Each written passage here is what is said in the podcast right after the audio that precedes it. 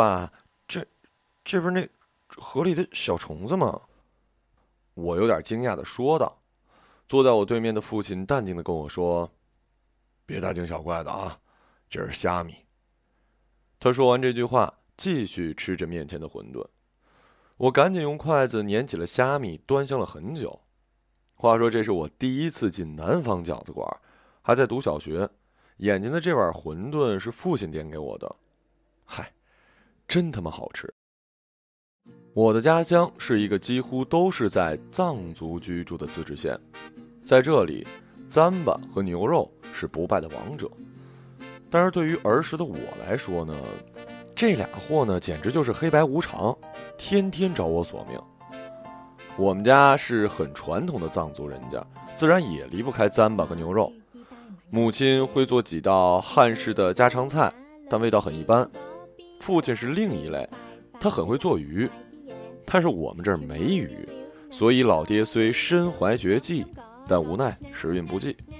于是我们家的食物就较为的单调，尤其是每天清晨醒来，母亲就会给我弄个糌粑吃。我看着眼前那一团炒面，每每泪流满面呀。其实公平的讲，这糌粑没那么难吃，但你要坚持十年如一日，换成 pasta 也能吃成老干拌了呀。而我们藏族人民的另外一主食，就是大名鼎鼎的西藏牦牛肉。这东西治失眠有奇效，因为忒硬了。我小时候经常嚼着嚼着就嚼睡着了，你知道吗？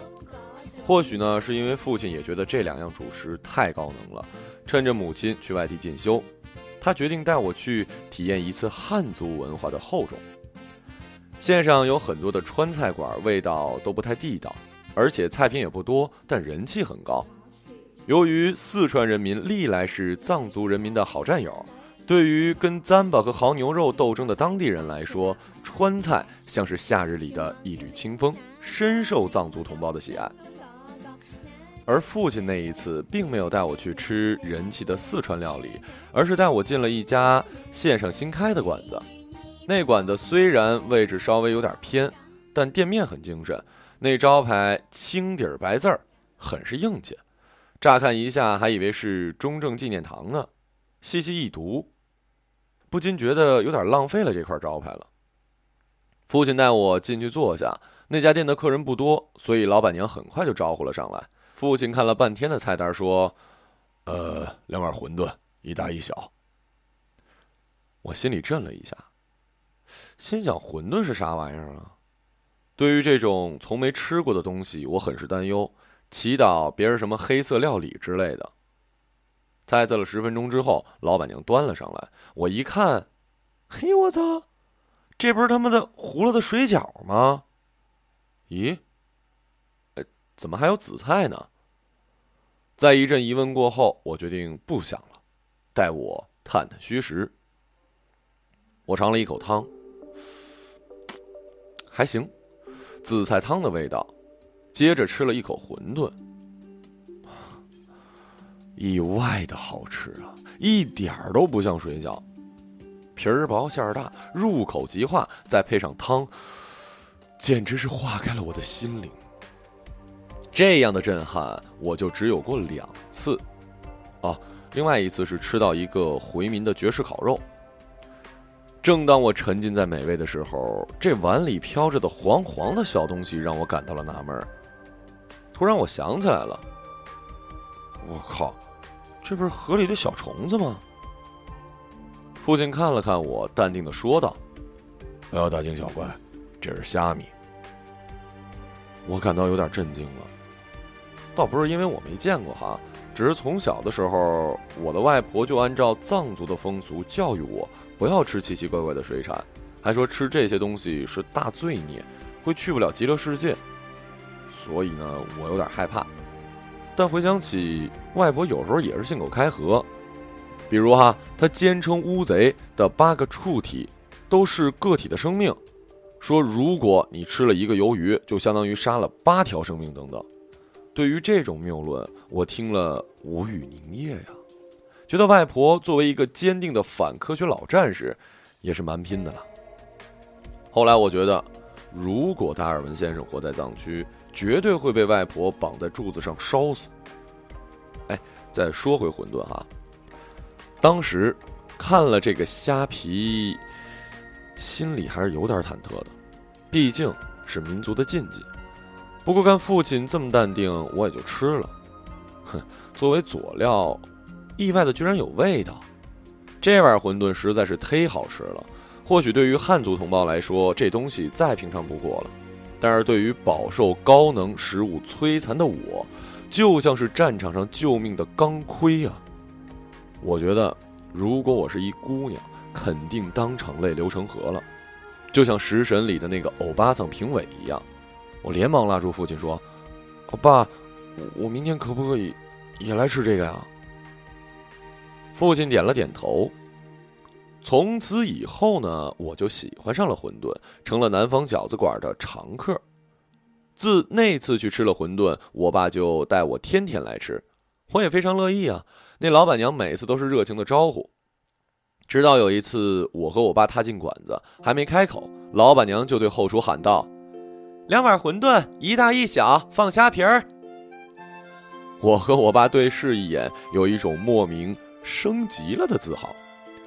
后来我俩也尝过这家店的饺子，但是南方饺子馆的饺子并不好吃，于是坚定地走回了馄饨这条路。我那时觉得这东西我一辈子都吃不腻，至于为什么那么喜欢，我也说不清楚。母亲进修回来之后，我和父亲就不能每日都去了，母亲讨厌那家饭馆的味道。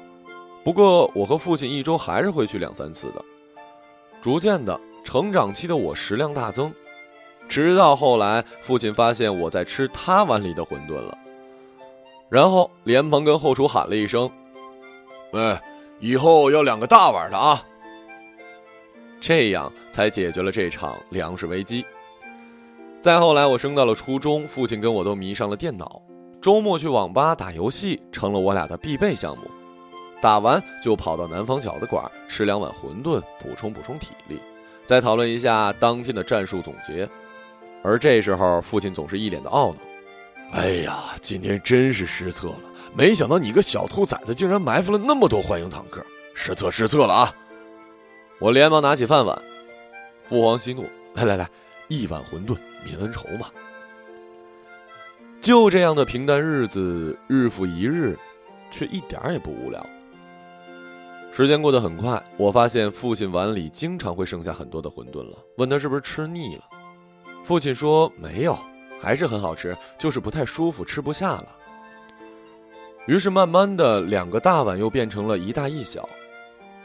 有一天，母亲突然跑过来跟我说：“搬到城市去住吧。”我很快就同意了。临走之前，父亲和我再一次去吃了一次南方饺子馆的馄饨。他跟我说：“还没吃腻啊？”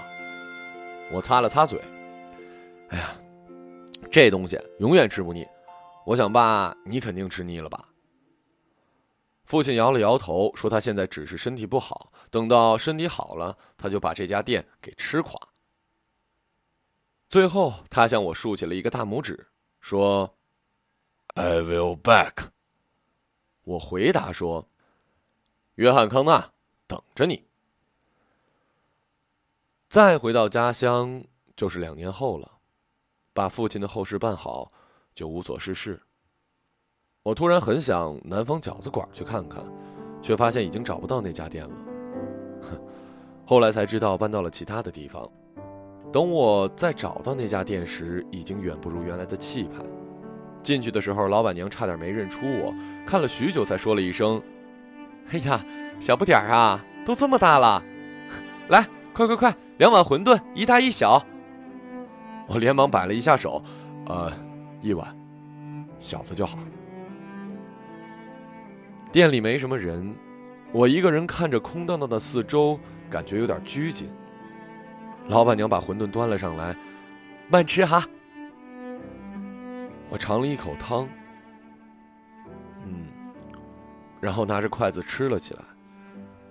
我才发现，我和父亲原来要吃一小时才能吃完的馄饨，其实五分钟就能吃完。喝下了最后一口汤，擦了擦嘴，哎呀，吃腻了。